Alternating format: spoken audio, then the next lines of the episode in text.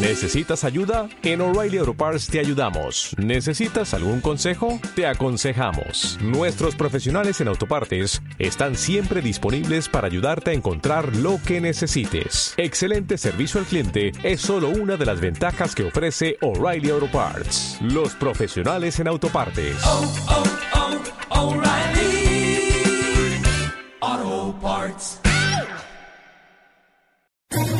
¿Quieres especular en la bolsa de la mano de un profesional? Operativadax.com. Recibe al momento en tu móvil las compras y ventas que realiza Alberto Iturralde sobre el índice DAX. Nunca ha sido tan sencillo ganar en bolsa. Operativadax.com.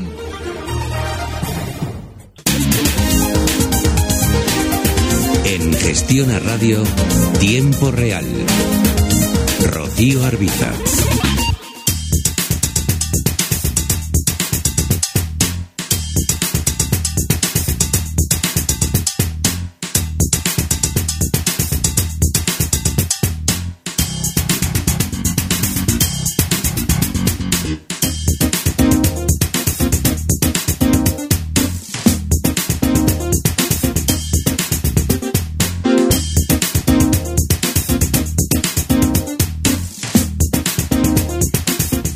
33 minutos de la tarde. Seguimos en tiempo real. Toca ahora abrir nuestro consultorio de bolsa en el programa. Este jueves nos acompaña Alberto Iturralde, responsable de díasdebolsa.com.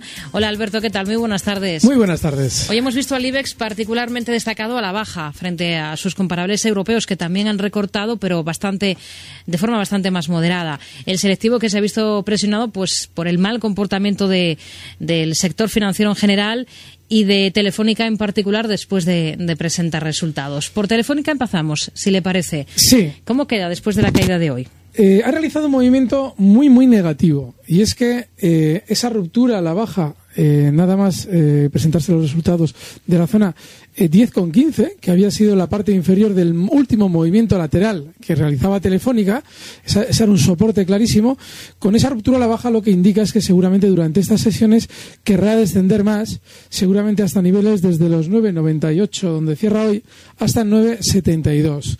Es un valor que no hay que tener en cartera. Yo esperaba que si eh, llegaba a esa zona 10,15, lo he comentado estos días, si frenaba un poquito podía dar una oportunidad de compra, eh, pero desde luego que en ningún momento ha hecho el más mínimo gesto de parar, con lo cual hay que estar fuera de Telefónica y seguramente esperando más caídas. Mm.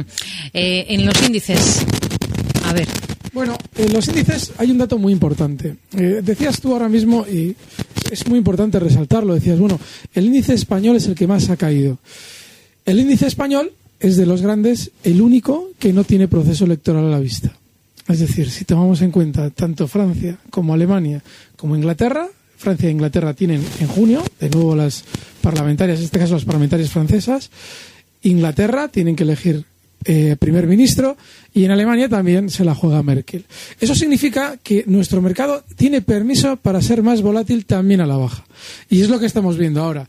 Yo estas semanas insistía, los bancos tienen que volver al punto de los test de estrés, al punto en el que nos decían que eran maravillosas las Santanderes cuando aquello con el descuento de dividendos cotizaban en siete y pico. Bueno, ahora son los 6.30 en los que han frenado. Pero esas dos zonas se han, se han alcanzado de la mano por parte de BBV y Santander y exactamente a la vez.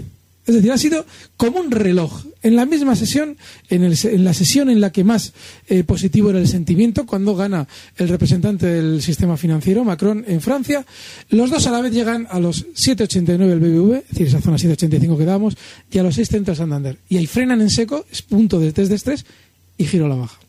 De manera que mucho cuidado porque lo que anticipan es que seguramente van a resentir más que el resto de mercados en el español los grandes y hay que tener muchísimo cuidado ya con la banca. En el caso del Santander seguramente zonas de 6 con eh, no, perdón, de 5,70 será eh, soporte y en el caso del BBV ese soporte está en los 7,15. A ver si le parece, vamos con dudas de oyentes. Recuerdo el teléfono, el 91 242 8383, 91 242 8383, el correo tiempo real arroba gestionarradio.com y a través de WhatsApp nos pueden enviar mensajes al 657 78 91 16, que es lo que ha hecho Luis desde Almería para preguntar por OHL. Dice que está comprado a cuatro ¿Cree que OHL ha empezado la recuperación tras la caída de semanas atrás? Si es así, ¿hasta dónde cree que puede llegar? El caso es que hoy OHL ha presentado resultados y ha caído con fuerza. Bueno, hay un dato muy importante. Eh, OHL ya supo caer con fuerza con noticias negativas, como eh, vimos hace, bueno, ya por eh, mediados de abril, justo antes de la Semana Santa, con ese descenso fortísimo hasta zonas, pues fíjate, desde 4.50 hasta niveles de 3.86. Fue justo después de Semana Santa. Ahora se ha producido un movimiento muy similar. Se produce una noticia negativa y el valor ya casi está descendiendo antes de que nos den la noticia. Eso lo que nos debe a todos es eh, tener un poquito de precaución en la bolsa, sobre todo en valores así, con un stop último. Si hemos visto semanas atrás que la zona 385 aguantaba las caídas e incluso generaron cierto pánico el día 4 de mayo por debajo de ese punto para cerrar eh, por encima, justo en el cierre, pues lo que debemos es entender que OHL en ese punto en el que hoy prácticamente ha cerrado 3,86 tiene un stop claro. Si nos cierra por debajo hay que aplicarlo. Hmm. A ver, Inmobiliaria de San José, que también ha sido de los más castigados esta jornada. Hay un oyente que escribe a través de WhatsApp para preguntar por este valor, por la inmobiliaria. Está comprado a 3,64 y acaba de desplomarse. Bueno, se refiere, imagino, a la caída de hoy de más del 5%. ¿Sería tan amable de darme alguna indicación al, respecto? Sí. Eh, eh, Grupo San José eh, viene descendiendo desde el año 2009 y desde el nivel 13. Cayó en muy poco tiempo, en tres años, eh, hasta el nivel 1. Y desde entonces, hasta hace em, poco menos de un año, hasta hace nueve meses, hasta agosto de 2016, se mantuvo lateral y sin ningún interés. ¿Por qué digo esto? El valor sigue siendo bajista y lo normal es que a la hazaña que vivió entre, entre el año 2012 y 2016 con ese 1 continuamente a vueltas, lo normal es que volvamos a ver situaciones similares y es que tras calentarse desde esa zona 1 hasta 5, luego ha estado lateral. Cuando el resto del mercado no ha subido, cuando el resto del mercado ha subido, San José no lo ha hecho. Con lo cual, yo lo que creo es que él tiene que colocar un último stop a esa posición y recordar el historial del que acabamos de hacer ahora mismo referencia. El stop está en 3.10, cotiza en 3.36, no hay que darle margen. Hmm. A ver, vamos con los datos definitivos de cierre de esta jornada. El IBEX al final termina en 10.861 puntos, después de recortar un 1,5%, caídas para el DAX del 0,36% hasta 12.711, más o menos en línea ha bajado la bolsa francesa, el CAC 40 un 0,32% hasta 5.300 383 puntos y en Londres termina plano el FT100 en 7.386. Vamos a analizar si le parece un Unilever. No sé si tiene el gráfico a mano. Hay un oyente que nos escribe para pedir un análisis de este valor ahora que ha superado ya los 48 euros. Vamos a ver si aparece aquí Unilever. Apareció. El valor es muy alcista. Eh, no hay ningún cambio en cuanto a lo que hemos comentado durante estas semanas. El único problema que tiene ese valor es ahora mismo, una vez que ha superado la zona 48, es entender que lo lógico es que siguiente objetivo alcista de Unilever ande rondando zonas de 52. Cotiza en 49,42 y a la hora de colocar un stop es muy importante eh, la resistencia que ha tenido durante la subida, la última subida. Justo por encima de 48, en la zona 48,70, frenaba con fuerza para quedar sostenido y ahora ya lo ha desatado. Vale, siguiente objetivo alcista en 52 y un valor que está muy bien, el stop inexcusable, 48.70. A ver, un oyente que le escribe y le dice, Alberto, dices que operas por análisis técnico, pero la frase que más utilizas en el consultorio es noticias. ¿Cómo se come eso? Y luego pregunta por el euro dólar a medio plazo. Muy bien, yo especulo en el DAX en gráficos de 15 minutos. En ese planteamiento no sirven para nada las noticias, porque estamos hablando de que igual tienes que abrir tres posiciones en un día. Sin embargo, cuando vengo aquí, eh, de alguna manera planteamos estrategias o intentamos plantear una visión de mercado que os pueda servir durante las próximas sesiones.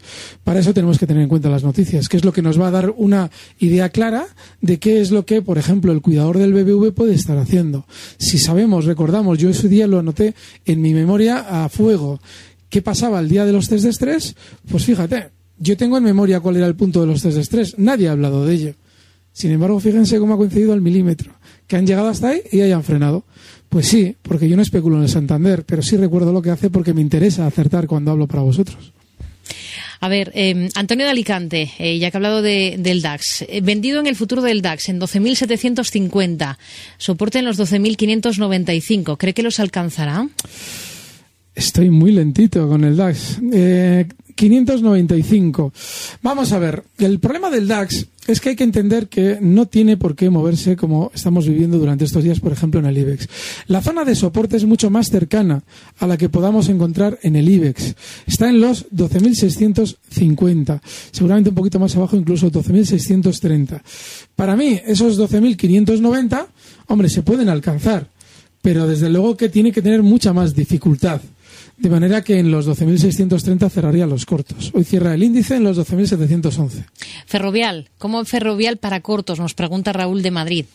Fíjate, a mí el lado corto durante estos días ya me está empezando a parecer mejor opción. Eh, quizás eh, debería haberlo tenido más claro en el momento en el que el IBEX ha alcanzado esa zona 11.150. Pero como con lo que creo es que globalmente vamos a ver al mercado lateral durante estas semanas, a la hora de abrir cortos no les daría demasiado objetivo bajista. En el caso de Ferrovial, que está en 19,53, ese objetivo bajista estaría en los 18,60. No mucho más. Y el stop que podemos fijar ha sido es los máximos de estos días en la zona 20. Hmm. A ver si le parece. Vamos a saludar ahora mm, a un oyente, a José de Madrid. José, muy buenas tardes. Hola, buenas tardes. Díganos. Quería preguntarle al señor Iturralde sobre el Dow Jones que ha roto prácticamente hoy el 20.850, si tiene, tal y como está actuando hoy, si, si cierra hoy por debajo, si puede llegar hasta los 20.640 aproximadamente. Esa era mi pregunta. Muy bien. Gracias. Buenas tardes. Sí, sí, ese punto es fantástico. Qué bien visto. Sí. Los 20.640, qué bien visto, madre mía. Eh, sí, esa es una zona de objetivo bajista y de soporte donde puede rebotar. Coincido completamente con él. Si él abre una posición eh, corta, tiene que observar ahora mismo el stop en 21.000 y el objetivo bajista exactamente donde él lo ha dicho, 20.640. Hmm. A ver, Adrián de Mérida dice, ¿todavía es momento para entrar en ENCE y en Hispania? Todavía es buen momento. Eh, a ver, eh, en, los últimos, en las últimas semanas no ha sido buen momento. ENCE tuvo un buen momento, eh, probablemente, en el, bueno, además lo comentábamos aquí, días, bueno, semanas atrás, en zonas de 2,60 tenía recorrido alcista. Yo no le daba tanto como ha tenido. Si él se fija ahora mismo, ENCE ya marcaba unos máximos históricos eh, fortísimos, digo, como resistencia, porque ahí frenó en seco para descender en diciembre de 2015 en la zona 350. Yo creo que en un valor que ha tenido una subida tan lineal, que tiene una gran sobrecompra precisamente por eso, yo desde luego no entraría ahora comprador para un objetivo seguramente tan discreto como los 3.50. ¿Que pueda romper al alza ese nivel? Desde luego. Que las probabilidades ahora mismo son las de perder más que si entramos compradores, pues, que si entramos más en el lado corto, también. Con lo cual yo no entraría ahora mismo en ence alcista. Hmm. Hispania, Sí. Hispania sí ha superado esos máximos históricos. Los máximos históricos de Hispania también son de 2015, en este caso de agosto, y es el nivel 13,90. Lo ha superado durante estas sesiones, no está especialmente fuerte. El caso, por ejemplo, que comentábamos semanas atrás de ACS, que rompía con una noticia negativa, rompía el alza y eh, continuó la lineal, no es el caso de Hispania, que ha estado bastante más volátil, bastante más nervioso. Con lo cual, yo a la hora de entrar en Hispania esperaría un recorte antes hasta el nivel 13,80. Cotiza en 14,54 y precisamente por eso no es buen momento. Es bonita la tendencia, pero el momento es muy peligroso. Hmm. A ver, vamos a hacer una pequeña pausa. Vemos que tenemos que anotar en la agenda de cara a la sesión de mañana viernes y enseguida mm, continuamos respondiendo a sus dudas sobre bolsa esta tarde con Alberto Iturralde, responsable de díasdebolsa.com.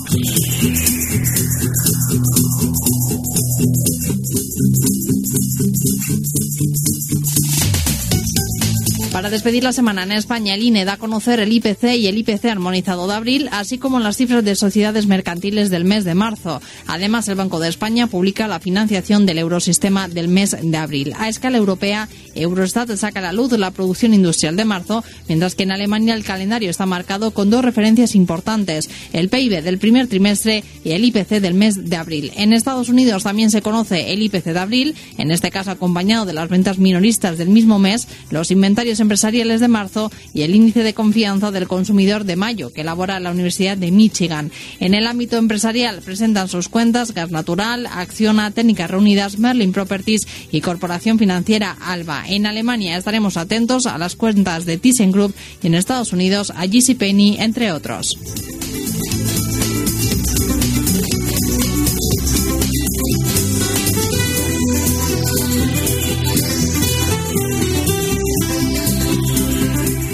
Retomamos el consultorio de bolsa con Alberto Iturralde, responsable de díasdebolsa.com. Pregunta Rubén sobre el indicador manos fuertes. ¿Lo utiliza? ¿Es de fiar? ¿Refleja las ventas del núcleo duro? Lo desconozco por completo. Yo el único indicador que sugiero a alguien que está comenzando en bolsa que utilice es el indicador MAC, que es de tendencia. De esta manera aprenderá el especulador a relacionar las divergencias. Con el tiempo se ven con la vista, o sea, se ven, se ven a simple ojo. Pero aprenderá a relacionar las divergencias con los giros, con el MAC, digo, y aprenderá sobre todo a especular en tendencia que es muy importante. Es un deje terrible el especular en momento, con RSIs, con estocásticos, que en general te hacen perderte la tendencia porque llegan a un punto de sobrecompra y sobreventa cuando la tendencia está en su apogeo y va a continuar. Con lo cual yo lo que sugiero es que se utilice un indicador de tendencia como el MAC y con el tiempo que se empieza a mirar el precio además del indicador y con el tiempo ya no necesitarán el indicador. Nos dice también este mismo oyente eh, que lleva Farmamar en corto desde los 3.13. Hmm. Las pienso aguantar, pero cree que puedo obtener beneficios en este precio de entrada. ¿Debo promediar en estos precios, a precios actuales, dicen 3.80? Lo ha hecho horrible. Porque el 3.13 estaba fenomenal como un punto de cortos y tan fenomenal como punto de cortos como punto de stop en el momento en el que se supera. Es decir, eh, no se puede abrir una, una operación eh, sin tener claro que, además, una ruptura al alza fue clarísima. Yo se la seguía al segundo, porque Farmamar es un valor que siempre me genera morbo por la manipulación que tiene detrás. De manera que creo que lo ha hecho muy mal. Dicho esto, creo que, lógicamente, el valor tiene que caer. Eh, yo he explicado muchas veces cómo funciona Farmamar en cuanto a la manipulación. Allá por el 313, Sousa salía a decirnos que la empresa tenía una, una capacidad de revalorización brutal. Y yo leía en medios que esa, esa revalorización iba a ser hasta el 82%. Yo sé cómo funciona eso, sé por qué el medio dice ese dato, pero como obviamente no lo puedo demostrar, no lo voy a decir. ¿Por qué dicen ese dato concreto? Bueno, Farmamar ha subido un 40% desde entonces y ha llegado hasta 4. Y ayer, no, ayer no, el martes. El martes salía el, el- encargado en la empresa de la relación con los inversores a decir a la mañana que, a las 7 de la mañana, sacó un vídeo en el que decía que iban a cumplir su plan de negocio y que iba a ir todo de maravilla. Ya de entrada, una compañía que tiene una figura como el, el responsable de relación con los inversores, lo que nos está diciendo claramente es que manipulan el valor a tan a lo bestia que necesitan a alguien que canalice el sentimiento de los inversores en el valor. Como lógicamente ya en 4, porque justo según habló este señor, desde 4.03 el valor ya ha caído hoy hasta 4, hasta 3.64, lo que nos están diciendo es que están colocando títulos. Él tiene que colocar ya un stop a esa posición corta, que es descabellada, en mi opinión, ahora mismo, pero en los 4.15, descabellada abierta en el 3.13. Si alguien quiere abrir los cortos ahora, lo tiene muy bien. Yo esperaría hasta un rebote hasta 3.90, el stop en 4.15, y sí, es un valor que seguramente recortará. Mm. Patricio de Murcia, que nos escribe a través del correo, que quiere su opinión para una posible incorporación eh, a la cartera que tiene de Sanofi y también de Allianz, de la firma alemana. Eh, ¿Dónde esperaría para esa incorporación? Pensando en el lado largo. A ver si aparece Sanofi Aventis del mercado de Nueva York o Euronest. Yo me imagino que será aquí en... Vamos, Euronext. sí. Vale. Vamos a ver. Bueno, eh, Sanofi ha sido muy vertical al alza durante estos días y tiene un, un soporte muy claro en 85. Está en 91, fíjense, está lejísimos. El último recorrido desde 85 hasta 91 lo ha hecho en muy poco tiempo, lo que significa que desde luego no tiene, no solamente no tiene pinta de volver a la baja hasta el 85, sino que lo más normal es que se vaya dirigiendo durante esas semanas, bueno, hasta niveles de 95. Yo me olvidaría precisamente por eso de él. Esperaría a que gire a la baja, ni siquiera entraría ahora con ese objetivo 95, porque tampoco es que haya grandes posibilidades de, probabilidades de que lo haga. Pero sí, sí que es un valor que si recorta hasta 85 puede estar en nuestro, en nuestro, por lo menos en nuestro punto de mira. A ver si aparece aquí Allianz. Bueno, aquí aparece. También Bueno, pretende, pues eso, tomar posiciones. bueno, no. Eh, Allianz participa del movimiento que ha realizado la gran banca durante los últimos meses. Claro, alguien dirá, bueno, no, es que no es el mismo sector, estos son seguros. Bueno, lo que queráis. Pero claramente ha subido al mismo ritmo que los bancos. Y claramente se ha producido un sentimiento tan positivo como el de los bancos. Y claramente los máximos que marcaron, eh, que marcó Allianz en mayo de 2007 en 176, han servido, que son unos máximos importantísimos, han servido ya de resistencia. Luego, claramente hay que estar completamente al margen del valor. Otra cosa es que todo esto cambie y por aquí de las elecciones alemanas, Allianz quiera levantar la cabeza por encima del 176. Y bueno, pues ahí nos preguntan y podemos ver a ver qué forma ha tomado el precio. Hmm. Pero ahora mismo lo último que yo haría es entrar en valores como Allianz. Escribe Jesús, pregunta por día, dice que las tiene con ganancias de un 8%. ¿Vendo? imagino que les ha asustado con la caída de hoy. Hombre, yo sí vendería, lo comentaba ayer también. A ver, Allianz, eh, Allianz Día tiene un problema. Y es que Día ha sabido estar durante muchísimo tiempo, pero muchísimo, ¿eh? muchísimo tiempo lateral en la zona en la que cotiza. Lo hizo en tramos durante los años 2013 y 2014, lo volvió a hacer en el 2015, en el 2016 y ahora ha llegado a una parte muy importante, una parte superior muy importante en ese movimiento lateral. Esa zona 560 eh, que marcaba de máximos es muy importante, es resistencia. Yo no estaría en día precisamente por eso. Y porque además una reacción tan fuerte a la baja cuando ha llegado a resistencia, como la que hemos visto hoy, normalmente lo que anticipa es que en el mejor de los casos va a estar lateral.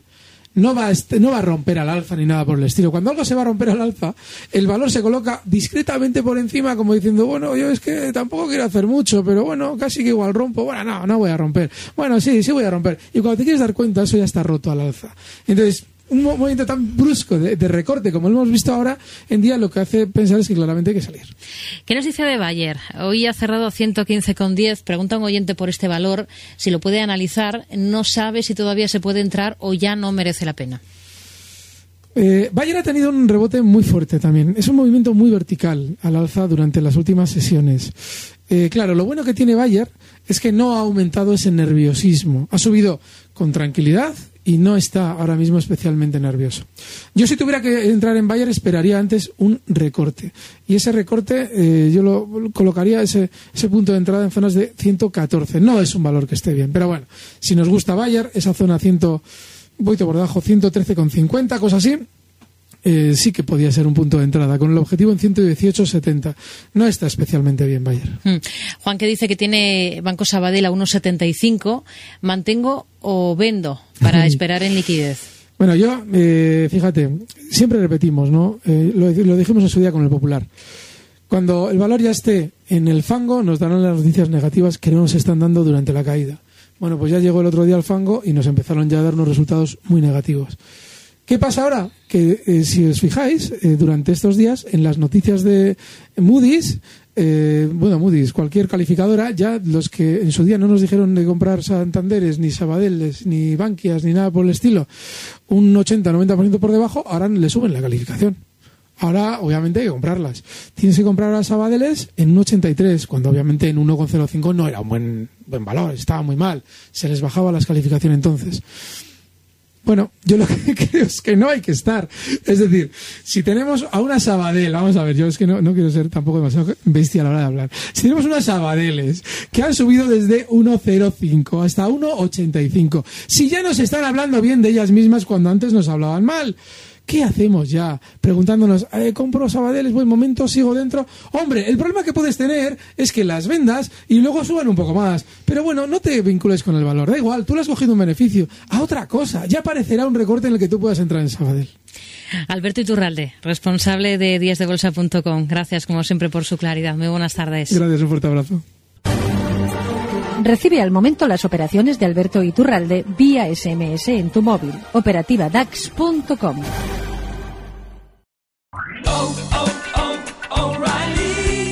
¿Necesitas ayuda? En O'Reilly Auto Parts te ayudamos. ¿Necesitas algún consejo? Te aconsejamos. Nuestros profesionales en autopartes están siempre disponibles para ayudarte a encontrar lo que necesites. Excelente servicio al cliente es solo una de las ventajas que ofrece O'Reilly Auto Parts. Los profesionales en autopartes. Oh, oh, oh, O'Reilly Auto Parts.